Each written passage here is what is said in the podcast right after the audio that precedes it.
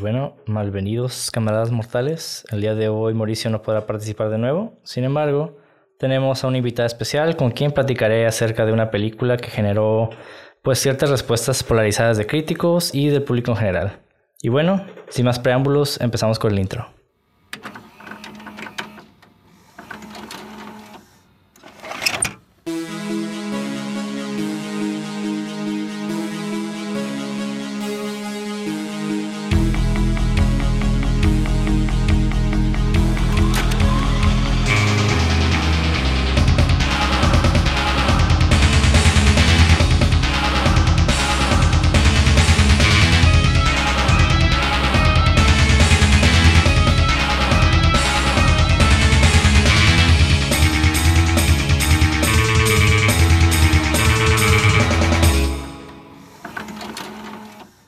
Bienvenidos a Cine666.mpg, el podcast donde en cada episodio su servidor Monty de André dialogará con Mauricio Villa acerca del análisis, crítica y hechos interesantes o pertinentes que envuelven a una producción cinematográfica de género de horror, misterio, ciencia ficción y otros de géneros de carácter fantástico.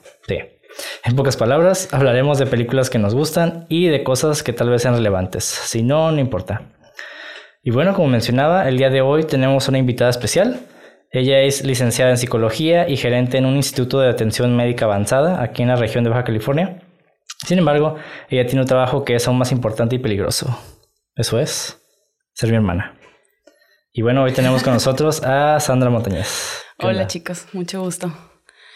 Pues emocionadísima porque por fin me invitó mi hermano. A huevo. Y muchas gracias por el intro, así como que suena como alguien importante, pero soy una simple mortal. Todos somos importantes en este mundo llamado mundo. Ah, bueno. Hoy hablaremos de The House that Jack Built del 2018, en español que se llama La Casa de Jack, y es una película escrita y dirigida por el director Lars von Trier. Y bueno, la sinopsis va así. La historia sigue a Jack, un asesino en serie muy inteligente, a lo largo de 12 años y describe los asesinatos que realmente desarrollan su loco interior. Y bueno, tú me dijiste que nomás la viste una vez, ¿verdad? Sí, la vi esta semana, de hecho, tú me la recomendaste. Me dijiste, o sea, güey, tienes, tienes que hablar conmigo de esta película porque sabes perfectamente qué es lo que me gusta. Y pues amo el crimen, amo los asesinos seriales. Obviamente no estoy de acuerdo, pero se me hace súper interesante su psique.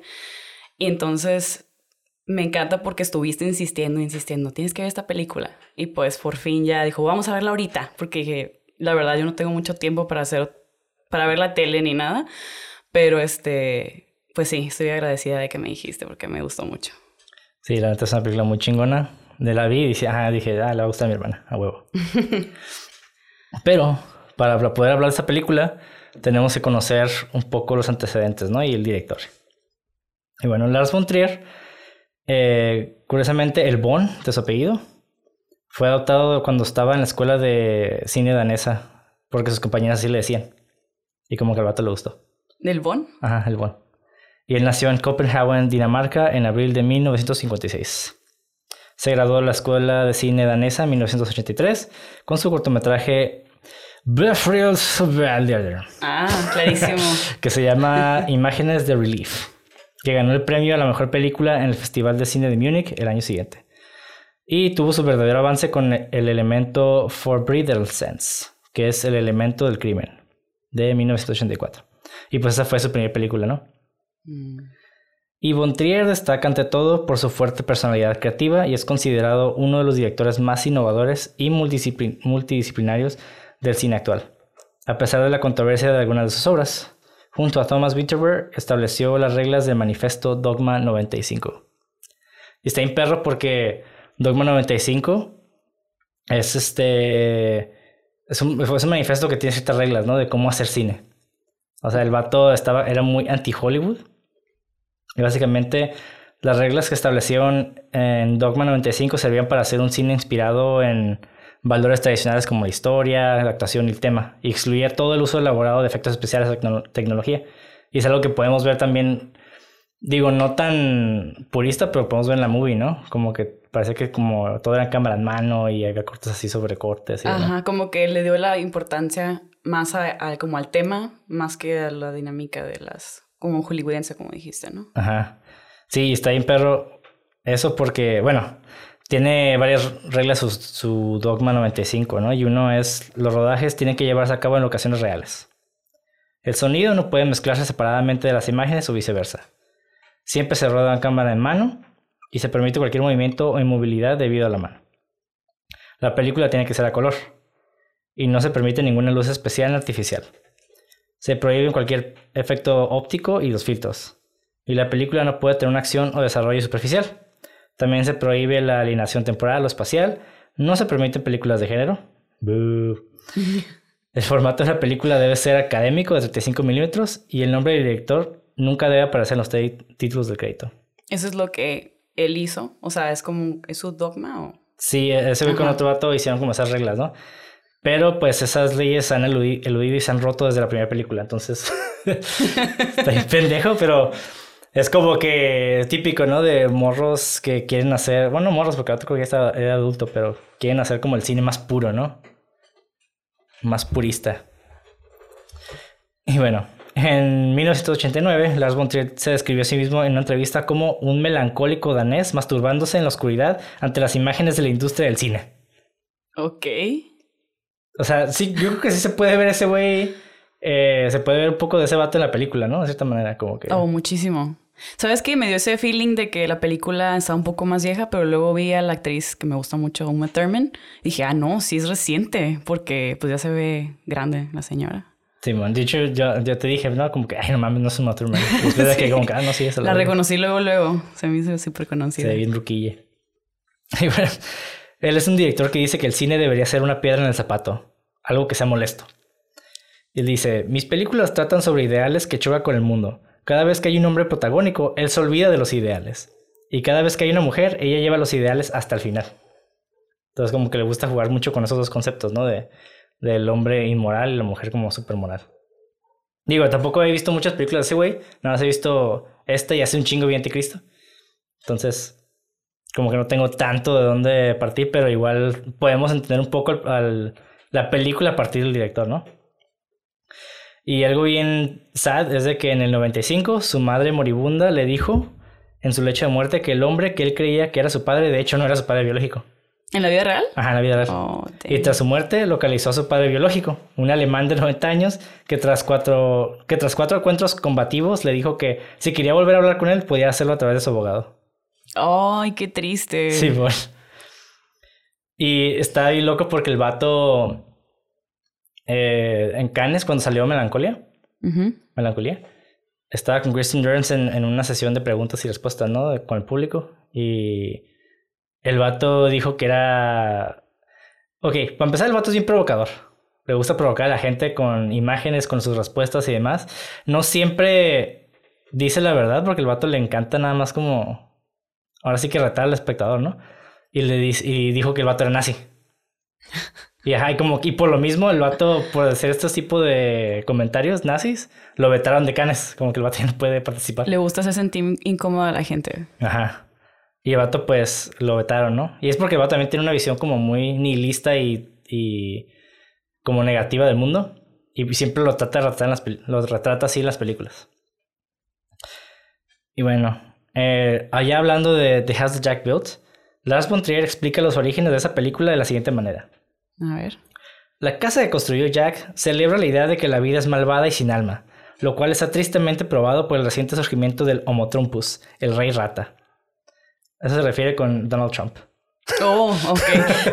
te volteas así como, ¿what? Yo nunca he escuchado del rey rata. ¿Qué ideología es esa? él le llama rey rata a Donald Trump. Como que oh, lo odia. Entonces, cuando, cuando ese presidente vato fue como que sí, lo había antes sentido. Entonces, uh. voy a hacer fucking. Apoya mi, mi visión acá. apoya mi visión de sociopatía de este güey, que sin gente. Y, y bueno, ¿tú qué opinas de todo esto? O sea, de lo que estoy diciendo, como que sí lo ves reflejado en las películas. ¿O en su película? Sí, se siente así como muy. Como yo sé, cuando vi la película sentí como una. Bueno, al principio estuvo raro porque me la pasé riendo estuvo bien chistoso. Hasta yo dije, ¿te acuerdas cuando, con la primera víctima? Ajá. Este, Uma Thurman. Me quedé así como que, ay, yo también lo hubiera matado, güey, que tenía, tenía hasta la madre. como que retándolo, retándolo, retándolo de, ay, tú no, tú no serías un asesino serial, porque, pues, bien me dijeron que no me subiera a un carro con extraños, así, ¿no? Pero sí, como que toda la película se me hizo, nada más al principio me dio mucha risa. Bueno, y es que también yo soy locochona, pero sí se me hizo como que sentí una presión en el pecho, como que nada era positivo y que el mal siempre triunfaba de alguna manera. Este, y yo creo que si te fijas en la vida de los asesinos seriales, como que de su perspectiva, triunfan hasta que los agarran, ¿no? Simón. Entonces, como que dices, ay, la vida no es justa, ¿sabes cómo? Simón. Sí, es que también, ahora sí que es la visión de, del director. Y creo que le queda mucho el personaje también. Sí. Porque es. Ah, ese actor estuvo perfecto. Pero fíjate, qué bueno que mencionaste ahorita la primera escena, porque esa primera escena, cuando la vi también, yo me quedé, ah, es que pareciera que la película está planteando que esa situación lo hizo asesino en serie. Casi, Ajá, sí, el mundo lo transformó. Ajá. Pero hay algo que descubrí bien, uh, investigando esa película, que de hecho dice lo contrario a eso. Okay. Y ahorita lo vamos a abordar, pero antes que nada, me gustaría analizar un poco la narrativa de la movie, ¿no? Uh -huh. Y por ejemplo, durante la película vemos a Jack conversando con Birch, quien explica el motivo de sus acciones y su progresión a convertirse en un asesino insaciable. Birch, durante la película, tiene una identidad que desconocemos. Ajá, sí. O sea, realmente, cuando empieza a hablar, no sabemos ni quién está hablando, ¿no? Yo lo primero que pensé, ah, es un padre. O yo pensé que era un carcelero o algo. Ajá, o un padre, algo como espiri alguien espiritual Ajá. que iba como de alguna manera. Ya es cuando alguien lo condenan a muerte, tiene que hablar con alguien así, de que si quieres como espiar tus pecados y cosas así. Simón. Pensé que era, iba por ahí. Sí, y yo no, como que al principio yo, pues, ajá, yo nada más pensaba que era el padre. Y de hecho pareciera que de cierta manera está formando, está formado esto como un cuento, ¿no? Perturbador que solo existe para, ahora sí que provocar y retar al espectador. Uh -huh. Como que no sé si el director dijo como que Ay, voy a escribir las, los pensamientos de este vato para ver, para causar, causar algo perturbante en el espectador, ¿no? Y tiene sentido porque el director también algo que dice es de que todo, todo le da miedo, excepto hacer películas. Mm. Entonces, Porque ahí puede hacer lo que él quiera, yo creo. Ajá, entonces de cierta manera es como el Scarecrow en Batman, ¿no? Como que le gusta infligir miedo en otros y perturbar a la gente. Y bueno, sin embargo, Bontrier nos deja pistas que van más allá de retratar su propio nihilismo y su visión destructiva, ¿no? Nos propone una alternativa para entenderla complicadamente de un psicópata. Uh -huh. Y bueno, ¿quién es Verge? A la Verge. Verge, de cierta manera, estaba esperando mucho tiempo para hacer ese chiste, güey. Estabas ansioso. De hecho, nada más escogí esta película para hacer ese chiste, güey. y bueno, Verge, de cierta manera, pareciera ser la voz de la conciencia de Jack, uh -huh. quien constantemente desaprueba o cuestiona las acciones del protagonista. Y por otro lado, pudiera ser solamente el retrato simbólico de la moral en el mundo, ¿no? O simplemente un oyente quien funge como un padre dentro de un confesionario, como ya lo he mencionado. Pero algo sí está claro. Él representa algo, va, algo más que va más allá de la mortalidad del ser humano. Y dentro del viaje del héroe, eh, haz cuenta que la, el viaje del héroe es una estructura narrativa uh -huh. que se hace para hacer películas o historias o lo que sea, ¿no? Y la figura, eh, dentro de esta, de esta estructura, la figura del sabio es quien constantemente guía al protagonista para que pueda elevar su yo interior. Sin embargo, en The House that Jack Built, Burge pareciera que ha llegado tarde y quien al haber fallado en guiar al protagonista por el buen camino, pues porque no estuvo presente, se manifiesta hasta el final y ahora lo guía hacia su final inevitable en alguno de los círculos del infierno. Uh -huh. No, pero bueno, no sé si todavía puedo hablar de sí, eso, sí, sí, pero estuvo presente todo el tiempo, uh -huh. pero nunca hizo nada, nomás lo estaba viendo. Que dijo, yo estuve ahí desde tu primera víctima. Uh -huh. Sí, es cierto, de hecho sí. Y, pero al final, al final de cuentas nunca lo... Mi punto es de que nunca se acercó a él a... Sí, sí, sí, nunca hizo nada. ¿no? Uh -huh. Porque tal vez, tal vez este, este personaje realmente no... Ahora sí que es, tal vez solamente viva dentro de la, de la mente de Jack. Y bueno, digamos a la antítesis de Dios. Jack es un ingeniero que siempre quiso ser arquitecto. ¿Y quién es Dios? Pues es el gran arquitecto, ¿no? Uh -huh. El gran arquitecto del universo es una concepción de Dios discutida por muchos teólogos y apologistas cristianos. Como designación se usa dentro de la masonería para representar a la deidad de manera neutral. Y también es una concepción Rosa Cruz de Dios, como lo expresó Max Heindel. El concepto del demiurgo, como gran parte, se da tanto en el gnosticismo como en el hinduismo. Gnosticismo como en el hinduismo. Entonces, tenemos a Dios, que es este, el gran arquitecto, ¿no? Del mundo. Y no sé si tú lo viste así, pero yo cuando la vi dije, este güey está jugando a Dios. Oh, sí, for sure.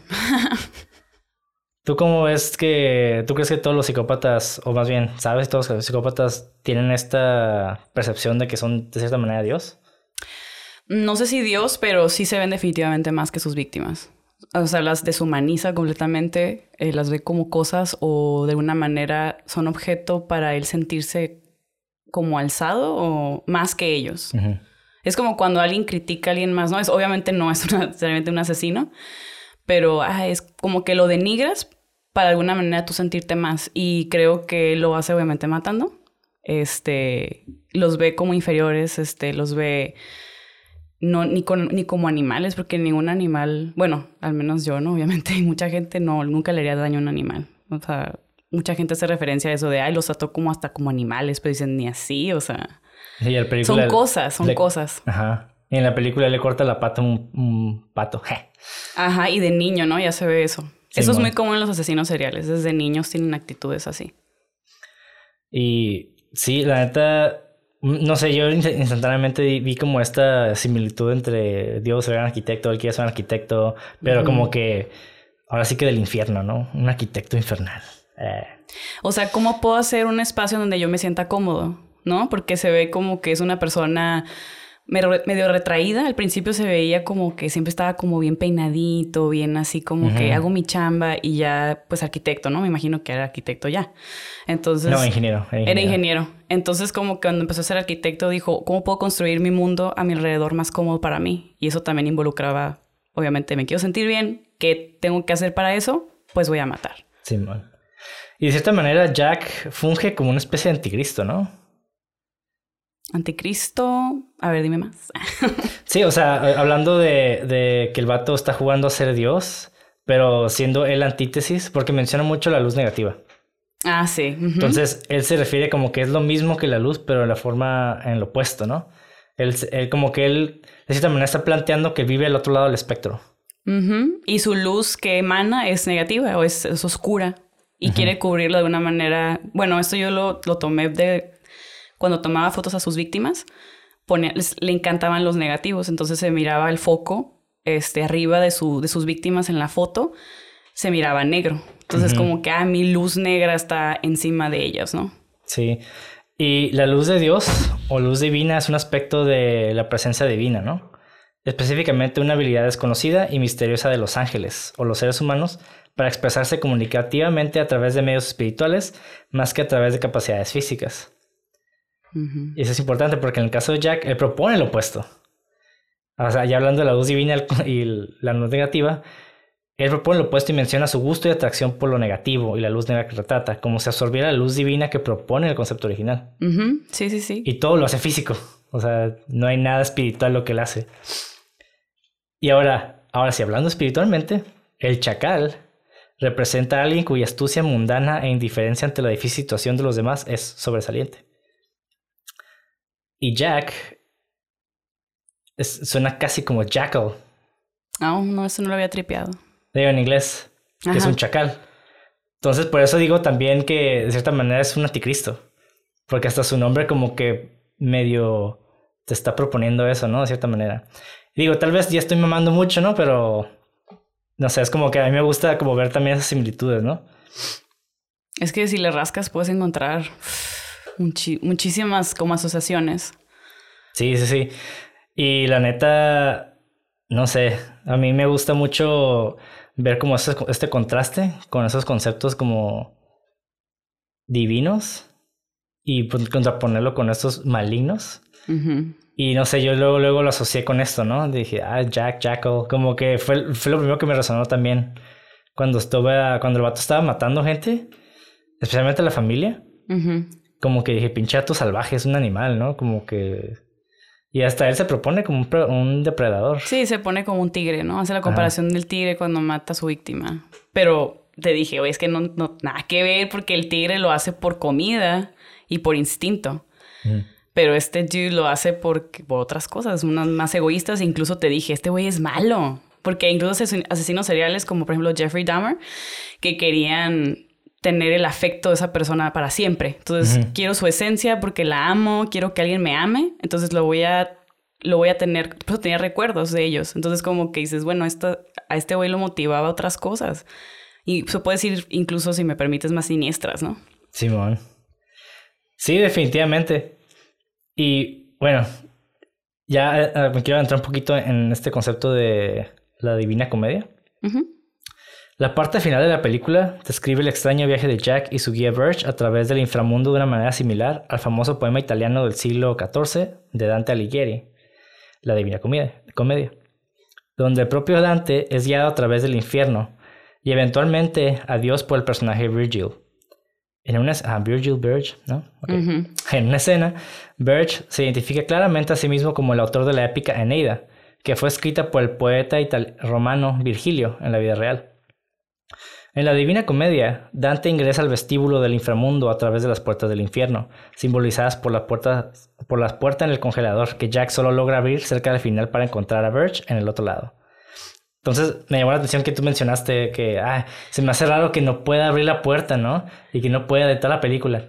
Y dije, sí, es que tiene un significado, ¿no? Y al final, pues, ¿qué significó? Pues las puertas del infierno, ¿no? Mmm, sabroso. Sí, y, luego se puede ver a Jackie Birch cruzando el río de los lamentos en una representación clásica de Dante y Virgil haciendo lo mismo. El infierno consta de nueve pisos, con cada piso creado para castigar a un tipo específico de pecador.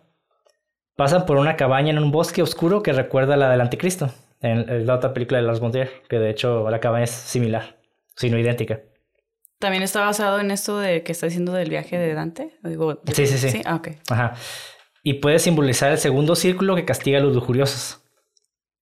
Las aguas turbias por las que nadan y las que flotan pueden representar el quinto círculo, la ira, para aquellos que tienen mala voluntad hacia los demás.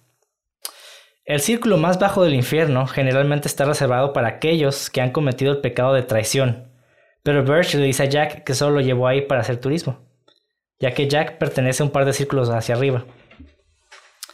Y lo que mucha gente dice es de que posiblemente el séptimo círculo sea el donde querían llevar a Jack. Es el peor, ¿no? Ah, es que está... No, el peor es el, último, que es el que ah, cometieron traición contra Dios. Ah, ok. Ajá, el séptimo es más que nada está reservado para quienes cometieron violencia contra otros. Ok. Que es básicamente lo que Jack está haciendo. O sea, pinche Jack ni siquiera era suficientemente malo como para ir hasta abajo, ¿no? y cuando Jack intenta salir del infierno y se cae hacia abajo, puede terminar en el centro real del infierno, donde aquellos que han cometido una traición contra Dios son castigados por el propio Lucifer. Y bueno, también hay otra como representación simbólica dentro de la movie, que esta, esta relación de Jack con Birch también presenta elementos de, de Fausto. Es otra obra de John, Johann Wolfgang von Goethe. Ah, sí, me suena. Es que la verdad no conozco de, esa obra. Y ellos, en, esta historia, los personajes viajan, los personajes Mefistófeles y Fausto viajan a través del mundo más allá de las leyes de la física a investigar la humanidad. Y el casting de Bruno Gans, o sea, el que interpretó a Birch, el viejito, también apunta a esta interpretación, porque es, él es uno de los intérpretes de Fausto más célebres en la historia del teatro. Y en una secuencia de la película, Jack incluso habla de la vida de Goethe, pero no menciona a su Fausto. O sea, es como que hay una, hay unos hints de que también ahí toma, eh, Lars von tomó esto, ¿no? Y bueno, ahora sí llegamos a una parte muy interesante. ¿Qué es Jack? ¿Qué es? ¿Qué es? A ver. No, tú. Ah, yo. sí, a ver, tú. porque Dije, a ver, ilústrame. Creo que yo no, yo no puedo encontrar mucho de qué era Jack. Porque mucha gente decía psicópata, psicópata. Sí, pues sí, es un psicópata, ¿no? Pero claro. Pero, a ver. Es que es como, es alguien bien raro, porque ni siquiera en la regla de los asesinos seriales, normalmente seriales, tengo un tipo de, víctima, ¿no? Ajá. Pero este dude mataba así parejo. Hombres, mujeres, familias, niños de valía, o sea. Y eso para mí se me hizo bien extraño porque no es común. Bueno, lo que yo he visto no es común. ¿Y qué es lo común? Lo común es, por ejemplo, Ted Bundy, ¿no? Que tenía sus víctimas mujeres, este, de, que se parecen a su mamá, que era pelo negro, largo, eran blancas, este, y de alguna manera buscaban que fueran bien, como lindas, de esas que ya ves que, no sé si, bueno, sí sabes, has visto mucho de él, pero de cuando llegaba con su Beetle. Ajá este, sí, siempre traía como que estaba lastimado. Ocupa, ah, ayuda y así es como tenía sus víctimas. Su modo operandi, este, la forma, el orden en que hacía las cosas. Ah, pues de hecho eso hace Jack en la movie también. ¿En qué parte? Cuando llega cojeando con su muleta, con su novia. Pero no siempre lo hacía. No, no, no, pero algo que expliqué es que lo empezó a hacer en algún punto. Ah, ok. Es que sabes que cuando dijiste que tiene, tenía 12 años, ¿verdad? Sí, sí, sí. 12 años su proceso de, de asesinatos, pues iba cambiando durante todo ese tiempo, ¿no? Obviamente me imagino que todos los asesinos dicen, a ver, ¿qué me funciona más? Y eventualmente cambian. Pero en la película como para mí no fue tan evidente porque siempre era, era diferente cómo operaba con cada víctima, como que las leía y decía, ¿qué va a funcionar con esta persona? Este, lo que sí veía es que jugaba mucho con ellas, con las víctimas. Era como de, con lo que te va a involucrar tu asesinato, voy a hacer que juegues con él. Por ejemplo, el, el hecho de haber usado el teléfono rojo, ¿no? Para comunicarse con la, con la novia güerita en el cuarto. Dije, oh, no me digas que eso va a usar para matarla. Y tú dijiste, pues, sí, más o menos. pues una madre, ¿no? Ajá. Entonces, como que le gustaba mucho jugar con ellas, hacerles creer como que, ay, yo soy bien lindo, puedes confiar en mí, ¿no? Este, y eventualmente pues cometió el asesinato, pero les gustaba, le gustaba ver su transformación del miedo. Y mencionabas que no es común en un asesino en serie eh, tener víctimas de diferentes tipos, ¿no? Mm, de lo que yo he visto no es común. No. Ahora, ¿qué clase de persona pudiera tener tantas víctimas así? ¿Qué clase de persona? Ajá. Pues es que Jack era muy parecido a, muchas, a muchos asesinos seriales, como que son personas que se adaptan fácilmente a la sociedad, este, le preguntas a sus conocidos y te dicen, yo nunca me hubiera imaginado que era capaz de hacer esto, ¿no? Porque perfectamente conocen las normas, saben cómo deben de ser, incluso son muy charming. Él era reservado, pero si te fijas que tenía un amigo, el que al principio eh, le arregla el carro a Uma Thurman. Simón. Era un amigo de hace años. Sin embargo, le valió y lo mató porque se puso en su camino hacia lo que quería hacer. Entonces dices, se adapta fácilmente, más te hace creer que es tu amigo, que es que haría todo por ti, que te apoya. Sin embargo, cuando menos te lo esperas, eres solo una ficha que él va a mover. ¿Y tú crees que un sociópata que no llegue a... Bueno, es que sí, es, está raro porque me dijiste el otro día que casi casi una psicopatía es casi casi el extremo de un sociópata, ¿no? Sí. Ah, pero pues de cierta manera es un sociópata, ¿no? Que no tiene nada más un modo, un operandi así muy, muy específico. Todos los psicópatas son sociópatas, pero no todos los sociópatas son psicópatas. Sí. Ajá. Bueno, y yo hice, me gusta siempre como en personajes eh, ver qué es, cuáles son sus objetivos, ¿no? Y puse como su victoria, yo puse que es crear arte, volverse un arquitecto, construir su casa ideal y liberarse de sus aflicciones que de cierta manera eh, también este personaje representa la visión mórbida y nihilista del director, ¿no? Respecto al mundo hostil sin sentido. Entonces, ¿tú qué crees cuál sea su objetivo, no? ¿Realmente sería crear arte y volverse un arquitecto y construir su casa ideal?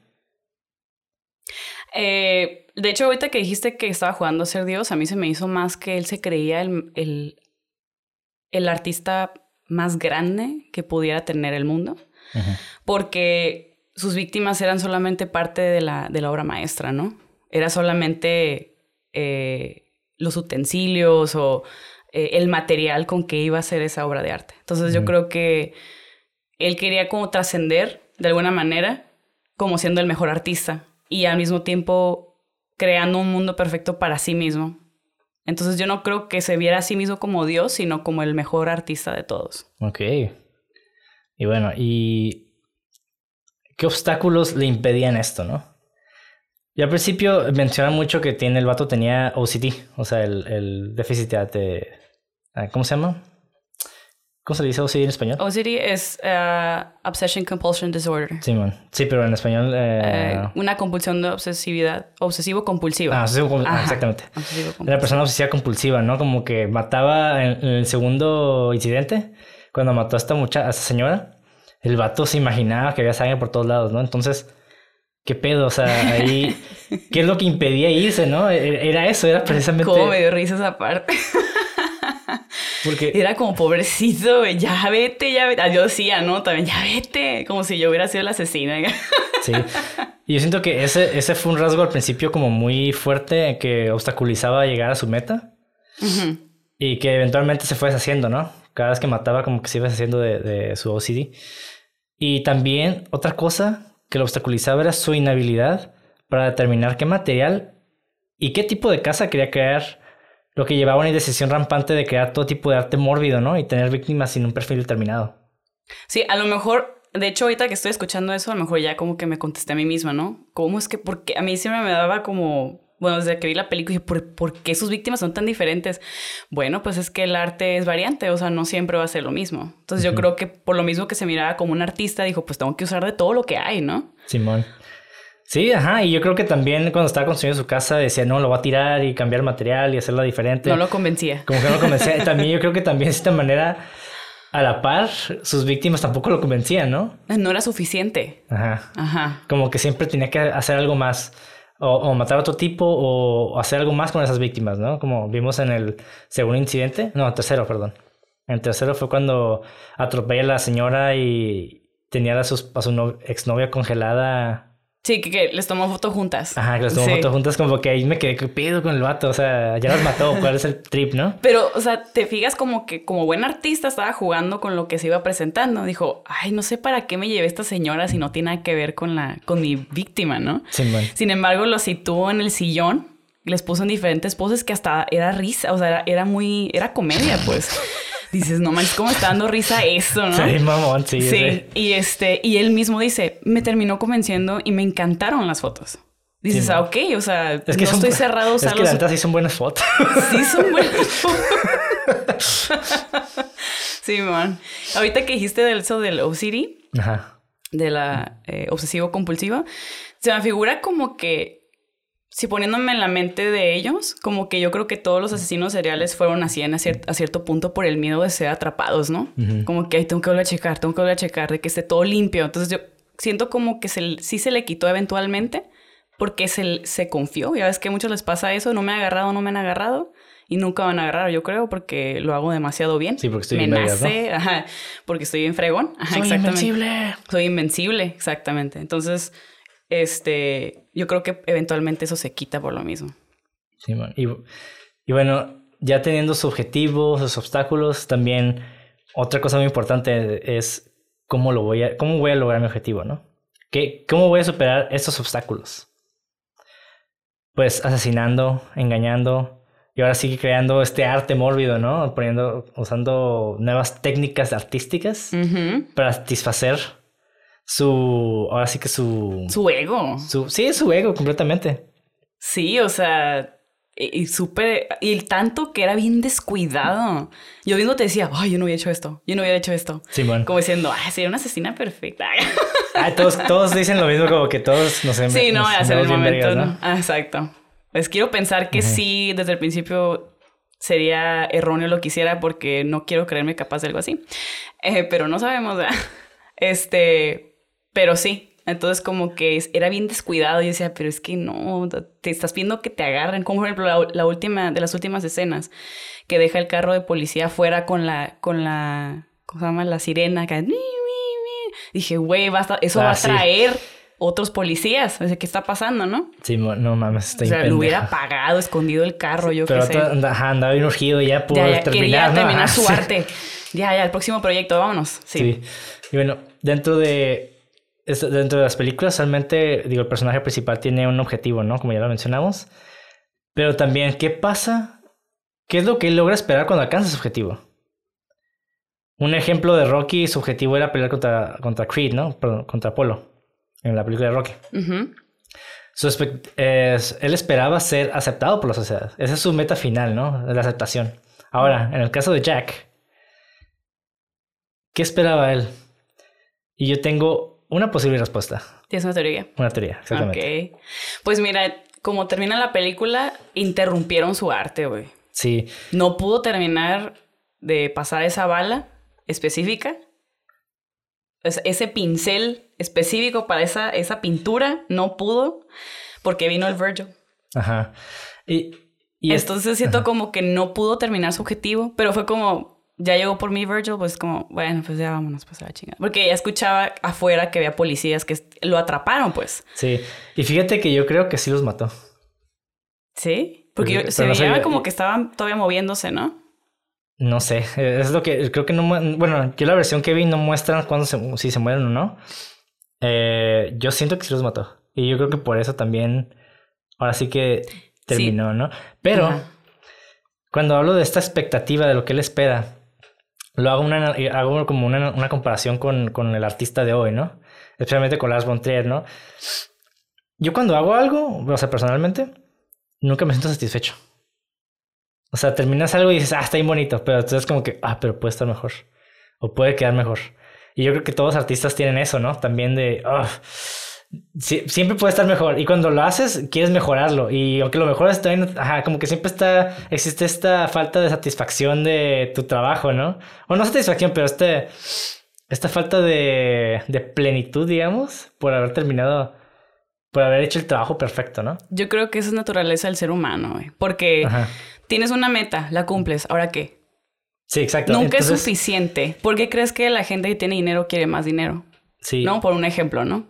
Nunca es suficiente. Siempre tiene que ser más. Puedo ser mejor que esto, mejor que esto. Y siempre va a haber alguien mejor que tú. Entonces tengo que superar a esa persona. O no sé, proyectos. Esto, si llego a este proyecto, me va a convertir en tal cosa. Pero ya llegué y dices, no, o sea, falta, falta, falta. Porque sabes que a lo mejor puedes hacer más y más. Y nunca es suficiente. Yo creo que en ese sentido, el asesino dentro de su propio mundo es muy similar a nosotros, ¿no? No, sí, definitivamente. Y ahora, hay una parte que me llamó mucho la atención. Que explica él acerca de un mono que, pa- que pasa caminando abajo de unos faros de luz. Cómo se crean estas sombras, ¿no? Ah, me encantó. que Sí. una, una sombra representa su satisfacción y la otra, la que va creciendo más, es como su, su necesidad de asesinar, ¿no? Ajá. Entonces, eso yo creo que es la expectativa de todos, ¿no? Realmente, y la expectativa de, de este personaje es hacer que esa sombra desaparezca. Esa necesidad urgente. Porque ya que lo logras, uno tiene la- esta ilusión de que ya se acabó, o sea, ya, ya logré mi cometido y ya estoy, ya completé la vida, ¿no? Así que ya resolví todo. Ujú. Pero la neta, no, eso nunca se acaba y siempre va a haber ese vacío, esa sombra siempre va a estar ahí. Y eso es, esa es la tragedia de este personaje, de que él esperaba eso de cierta manera, pero él sabía que jamás lo iba a tener. Entonces el vato siguió y siguió Iba de una luz a otra, de Ajá. sombra a sombra, exactamente.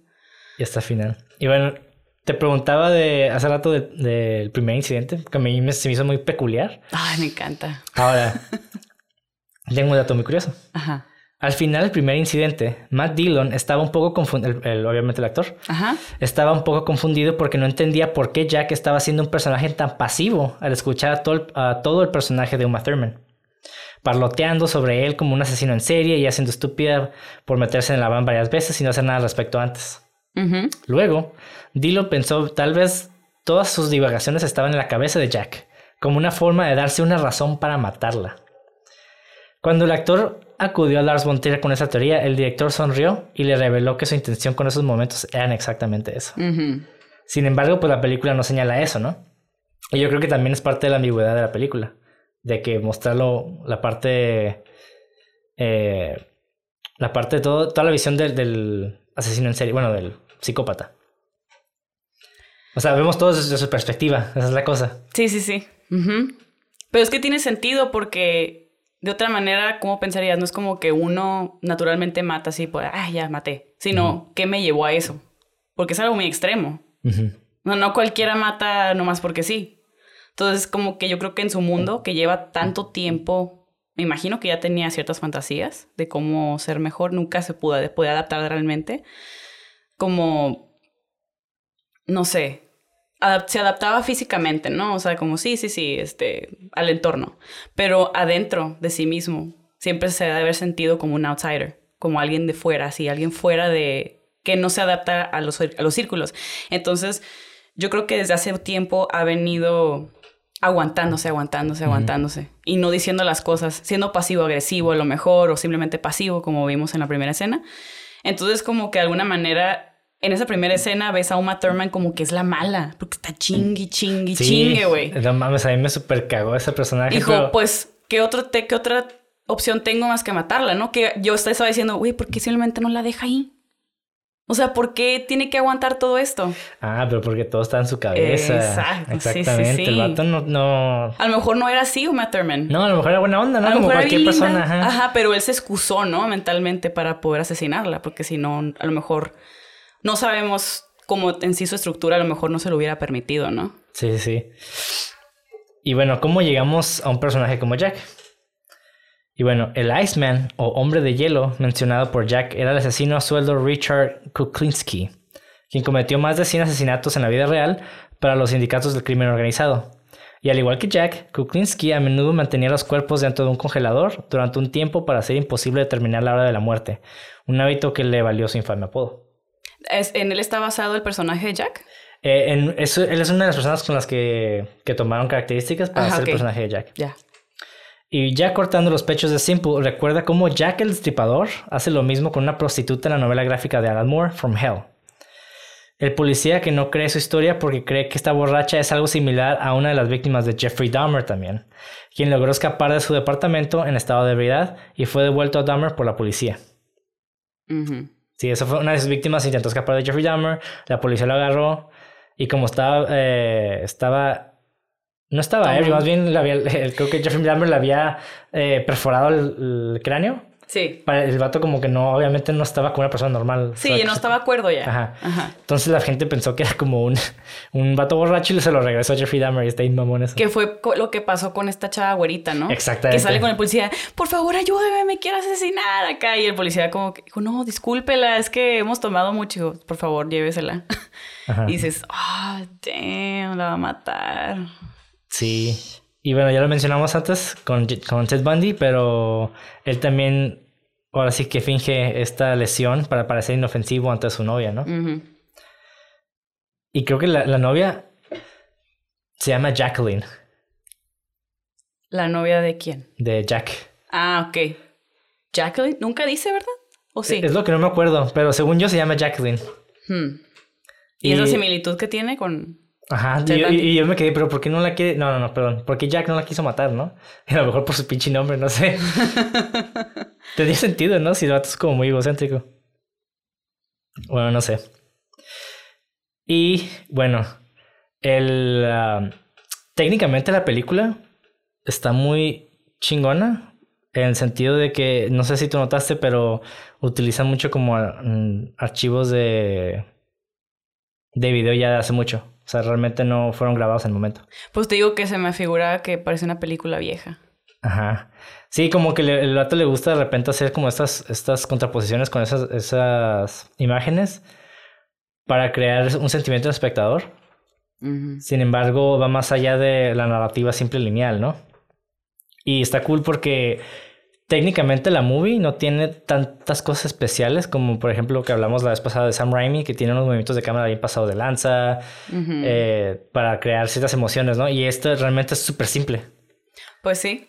De hecho, está, incluso se me dijo la película que estaba en una mente como muy oscura, como que casi no tenía muchos colores, nomás hacía ciertas escenas. Creo que la que se me hizo que tenía color era porque estaban afuera y había mucho verde con la familia, cuando se fueron a casar. Sí, y hay una... Sí, es que también, digamos, viendo la perspectiva nihilista del director, eh, todo es hostil, todo es como medio triste y depresivo. ajá, exactamente. Eh, todo es realista, ¿no? Y de hecho, esta, esta visión de del tipo de cine que se utiliza no, no, es algo nuevo de Dogma, ¿no? De hecho, viene desde la ola francesa, el neorrealismo, viene del realismo, así que el realismo cinematográfico, la teoría, que hablan acerca de que el contenido siempre va a ser más importante que la forma. Entonces, en este caso, vemos que, y de hecho veníamos hablando hace rato, ¿no? De, de que esta película tiene, es muy rica en contenido. Digo, para muchas personas tal vez no, ¿verdad? Pero de mi punto de vista, cuando la vi, dije, no mames, está súper chingona. De hecho, te agradezco que me hayas invitado con esta película porque yo, pues, lamentablemente no sé mucho de cine. Soy una simple mortal. Pero sí, me, me, gusta mucho el contenido y los personajes y eh, la historia, ¿no? O sea, que es, como dices tú, que es muy rica. Entonces, qué bueno porque de ahí sí puedo como que comentar, porque si me hubieras hablado de técnica, a lo mejor te entiendo lo que me quieres decir, pero como yo no, no estudio cine, pues la verdad no. A lo mejor no hubiera podido ser muy de mucha aportación. Sí, bueno, siempre hay cosas que aportar, ¿no? Yo, sí, yo sí, sí pudiste haber aportado algo más también. Pero está cool porque me gusta una ventaja que tiene ese tipo de cine, que es todo cámara en mano, en hombro, es mucho más rápido de filmar. Porque para muchas personas es poner el tripié, el crane, la iluminación, o sea, todas estas cosas toman un chingo de tiempo. A veces para hacer solamente una toma puedes durar horas, nada más para una toma de 10 segundos. Entonces, eh, una ventaja que tiene Lars en este tipo de narrativa es que utiliza la cámara de mano, luz natural. Creo que si le mete luz artificial de vez en cuando, obviamente, pues no, también no, no que sea feo, ¿no? claro. Pero sí utiliza, eh, utiliza recursos muy básicos para realmente ocultar una historia, ¿no? Y utiliza también material que ni siquiera grabó él en, no sé, en la película vemos, por ejemplo, el tigre. O sea, dudo que haya ido a grabar el tigre. Ajá, sí, tomó ese video de alguna parte. Ajá, ajá. Sí, videos de, de, sin copyright, ¿no? De origen común. Y bueno, ¿hay algo que te gustaría decir del personaje antes de continuar? Pues no, creo que se ha o sea, como que se ha aportado bastante sobre el personaje. me, digo, ojalá tuviéramos más tiempo para hablar de cada víctima. ¿Sí? Ok, perfecto. Este, creo que la segunda víctima, como que era, te digo que era un poquito así como me, te dije, hasta se me hizo un poquito menso, como, ¿qué cree? ¿Qué va a pasar? No sé. Este, con, con, la segunda víctima que llega y le dice, una señora que se ve, ve que está sola, ¿no? Que llega a su casa y dice, este, ah, soy un policía, pero no traigo mi placa. Y es como, ¿qué policía nunca tiene su placa en mano? Simón. Sí, Nunca. se pasó de pendejo, bien cabrón. Y si no la puede tener en mano, no sale. O sea, ¿cómo va a salir sin placa, no? Entonces dice, ah, no, es que soy alguien de seguros. Y la tipa eventualmente le abre la puerta y dices, ay, Dios mío. Sí, mátala por mensa. sí, es que, ah, está, está muy chistosa esa, bueno, esta evolución del, del personaje, a este descenso a la psicopatía.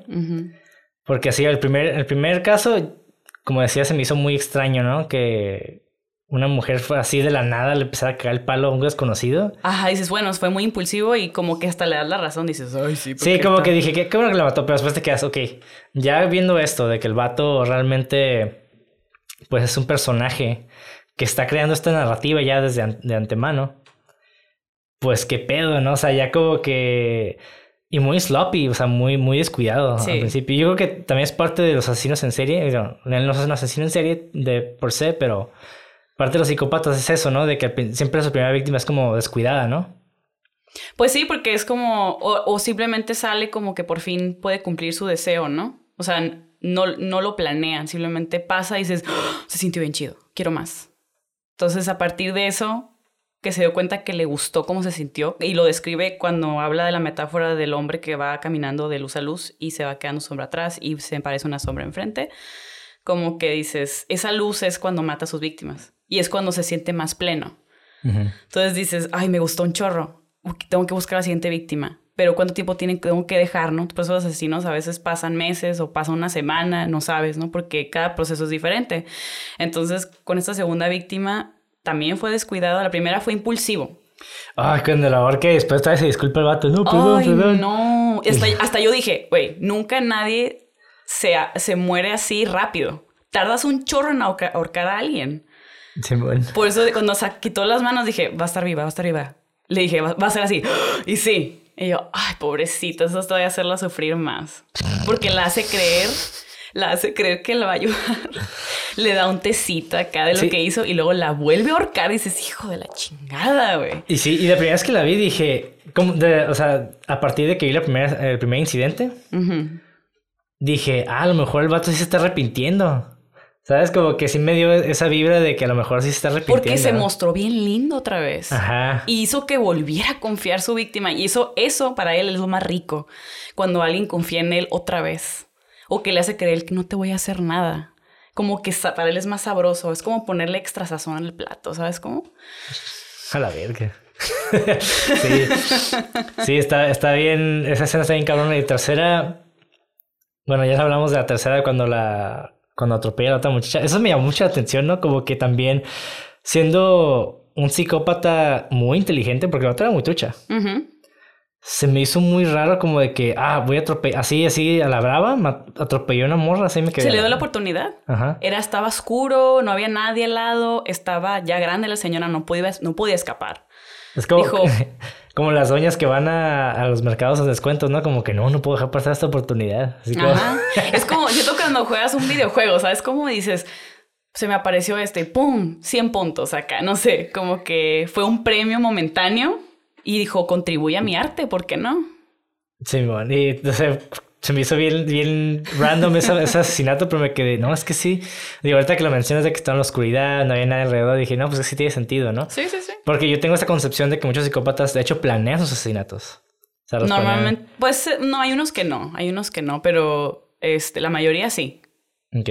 Tiene una idea de, cómo, de qué es lo que quiere para su próxima víctima y la, y la encuentran y la siguen y ve si es la adecuada. Hay todo un estudio atrás de las víctimas. Sí. Y el siguiente incidente es el que más, más cabrón se me hizo. El de la familia. Ese fue el que más me dolió. Y fíjate que narrativamente se me hizo bien perro. digo, no en sí la situación, pero narrativamente se hizo muy chingón porque el vato lo que, está, lo que planteó el director al principio fue de que, oh, mira, qué es la casa, ¿no? ¿Cómo se utiliza la casa? ¿Qué se hace en ciertas situaciones? Como que te está planteando algo que parecía ser completamente ajeno a la narrativa. Porque está hablando de, de, cómo la luz negativa la absorbe y después cómo posiciona a sus víctimas para tomarles fotos y de la nada empieza a hablar de la casa. De la casa y de los nazis, cómo ponían a la, a la gente. Y curiosamente ese tema también es recurrente, el, el nazismo, ¿no? Eh, y cómo los ponen así y después ya cuando, cuando vi al vato con el rifle, eso es lo que se me hizo muy chingón. Ya, ajá, ya, ya, ya te quedaste, los va a matar. Sí. Los va a cazar. Pero ¿sabes qué es lo más feo y lo que a él le gusta, lo que te digo que es el sazón extra a la comida? Es que pasa tiempo con ellos de calidad. Mira, te deja, te enseño cómo se usa el arma con lo que te voy a matar, ¿no? Pero no les dice. Sí. mira, tú vas a jalar del gatillo, yo voy a apuntar. Como que toda esta convivencia eh, muy rica en contenido de, este, que parecen que son familia, ¿no? Simón. Dices, güey, pero ¿por qué hace esto? O sea, si son, aparte, ¿quién? O sea, bueno, a menos que seas un asesino pedófilo, ¿quién se centra en niños? Porque pues obviamente hay unos que son sus víctimas, ¿no? Su perfil de víctima, pero dices, normalmente cuando es alguien que mata mujeres o hombres o no se van por los niños normalmente, ah. pero dices, güey, o sea, ahí fue cuando me, sacó de onda con esa familia, porque les se toma el tiempo de mostrarles, de mira, vamos acá, y luego volteé a ver a la mamá como con aprobación, y la mamá, no, sí. Y quiero también mencionar que se me hizo algo muy importante, que creo que era el hijo mayor, eran dos chicos. El hijo mayor estaba con esa actitud de, ay, qué hueva, ¿sabes cómo? Y después como que eso es algo que se le quedó al asesino, porque luego como en su propio congelador, como donde tenía sus ah, víctimas, lo acomoda, ajá, le hizo taxidermia y lo acomoda sonriendo, como diciendo, como eres tan amargado, te voy a poner una sonrisa que va a durar para siempre. Y así lo congela. Dije, wow, está bien psycho. Fuck, sí, y no sé, esta, esta dinámica me, me, llamó demasiada atención, especialmente también porque, digo, ya hablando del arte, de esa manera para muchas personas, especialmente los ingleses en, de antaño, les gustaba todo este pedo de liberar conejos para cazarlos. ¿No? Entonces me quedo como que es básicamente el vato hizo lo mismo. O sea, ese güey los llevó, los acondicionó, después les dijo, ah, para cazarlos. Exactamente. Así, y no mames. Los preparó para la casa. Sí, y ah, está, está, está pesada la movie en ese aspecto. Y algo que me llamó la atención de que muchas mujeres que vieron la movie, que conozco, no les gustó para nada, obviamente. Ay, yo soy un espécimen raro. no les gustó porque decían que estaba muy misógina la movie. Pero también me quedé, pues es la visión así en serio, o sea, ah, sí, sí. ¿qué esperas, no? O sea, obviamente es un pichato misógino. Y sí, claro, Lars von Trier pudo haber hecho otra cosa, ¿no? No, no necesariamente tenía que ser algo así en serie.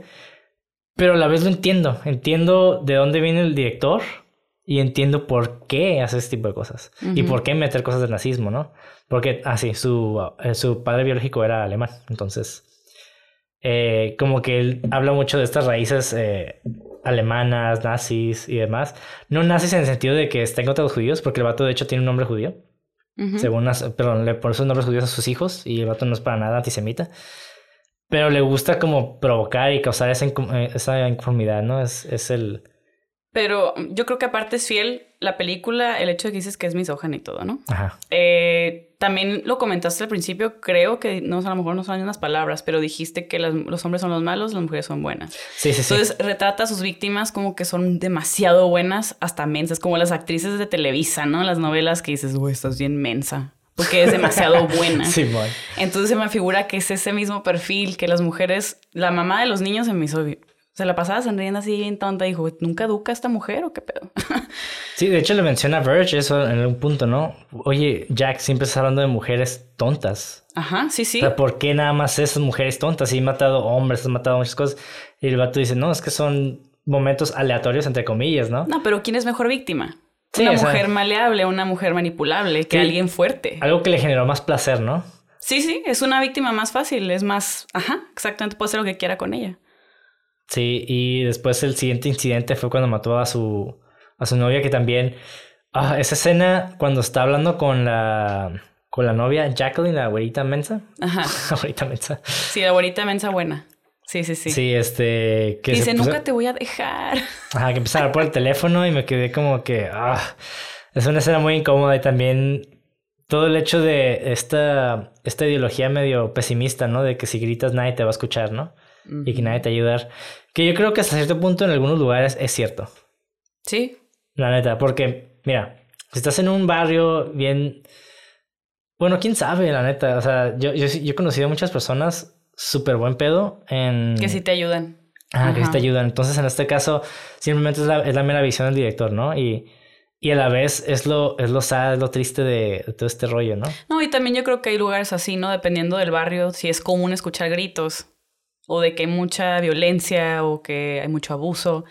Yo creo que es, también se da, ¿no? Que, que, la gente está tan acostumbrada a eso y creen que no pueden hacer nada al respecto que no hacen nada o no lo intentan. Entonces yo creo que fue algo así, ¿no? Como que en ese medio y, como también fiera lo que dijiste, ¿no? De que trata este mundo negativo, que nadie se ayuda, nadie se...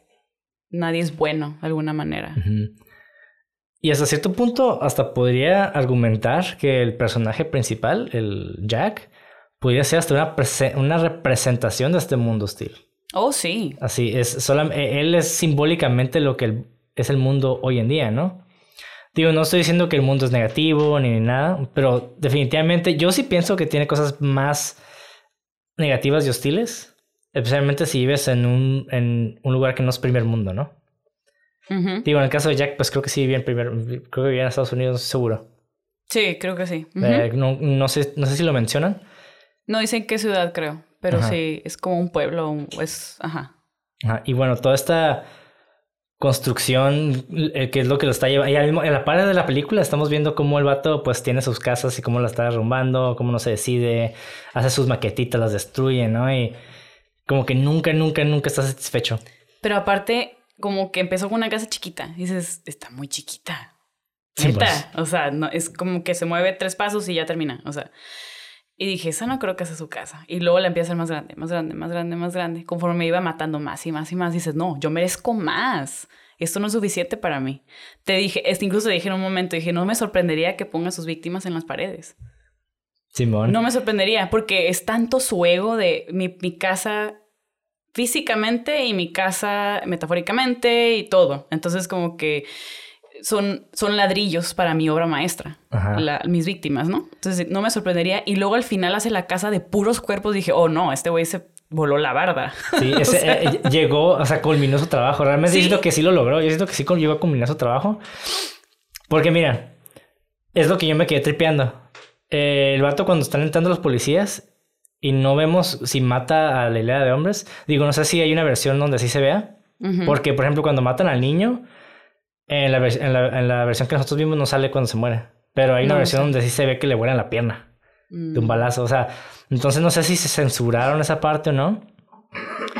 Pero esta, esta vez que, vi, que entró la policía, dijo, bueno, si el vato le dio tiempo de hacer una pinche casa con cuerpos, mismo que no le dio tiempo de dar un balazo a, a estos güeyes. Pues sí, a lo mejor sí. Ajá, como dices, no, a lo mejor no se vio, pero te deja la incógnita, ¿no? De que sí o no.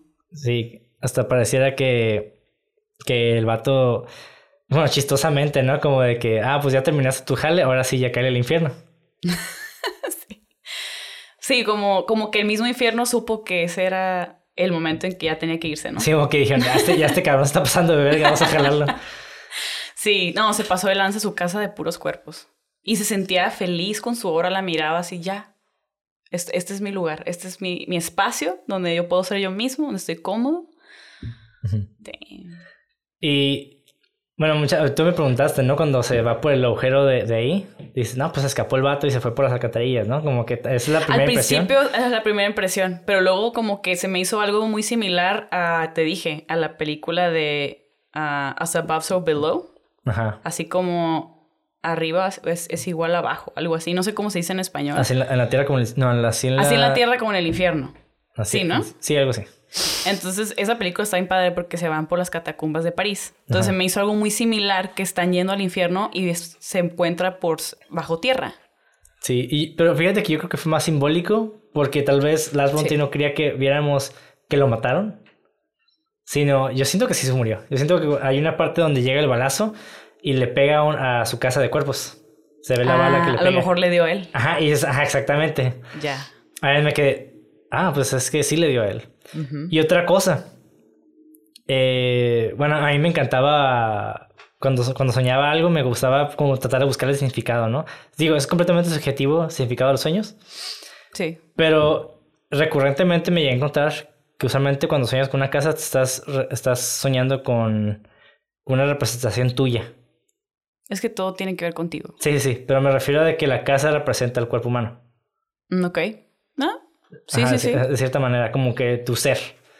Entonces, de cierta manera, esta casa llena de cuerpos representa el ser de Jack. Pues sí. Así que el arquitecto de su vida, ¿no? Y bueno, con esto empezamos a hablar de los fun facts. Chan, chan, chan. Primer fun fact. La película tuvo su estreno mundial en el Festival Internacional de Cine de Cannes el 14 de mayo de 2018. Se informó que más de 100 miembros de la audiencia, incluidos algunos críticos, se retiraron durante el estreno, aunque una ovación de 6 minutos siguió la proyección. Algunos de los miembros de la audiencia molestos continuaron condenando la película en las redes sociales por su extrema violencia y tono nihilista. No es para todos, definitivamente. Sí, no, definitivamente no. No, que. De hecho, mi mamá cuando estaba ahí con nosotros, ¿no? Y, ah, ¿qué van a ver? Yo como Le que no, dijimos, no. no, te va a gustar. ya sabemos que no. No. Y bueno, segundo punto. La escena que involucra la mutilación de un patito por parte del personaje principal cuando era niño se realizó con la ayuda de efectos especiales y el patito no resultó dañado. Ah, Ah. qué bueno. Sí me agüité. Sí, digo, a pesar de esto, hubo una reacción considerable de la audiencia hacia esta escena. Pero Pira ha defendido la película en un comunicado, elogiando su descripción precisa del vínculo entre el abuso animal adolescente y la psicopatía. Ajá, estuvo perfecto. Y bueno, siguiente punto. El segundo incidente es similar al cuento de Ray Bradbury, La fruta en el fondo del cuenco, en el que el asesino está obsesionado con borrar todas las huellas dactilares de la escena del crimen. Mm. Siguiente punto. Las tomas repetidas en las que Jack sostiene grandes tarjetas de identificación mientras está de pie en un callejón son una referencia al famoso video musical de Bob Dylan, Subterranean Homesick Blues. Oh, de hecho, se me pregunté dónde sacaron eso. Se me hizo como que. Sí, está bien random, pero de hecho eh, el video de Bob Dylan, no sé si lo has visto, pero es básicamente Bob Dylan con tarjetas así grandes de presentación y nada más las está cambiando Ok. conforme va la letra de la, de la canción. Hasta el final, así. Eso es una toma y ya. Es un plano, digo.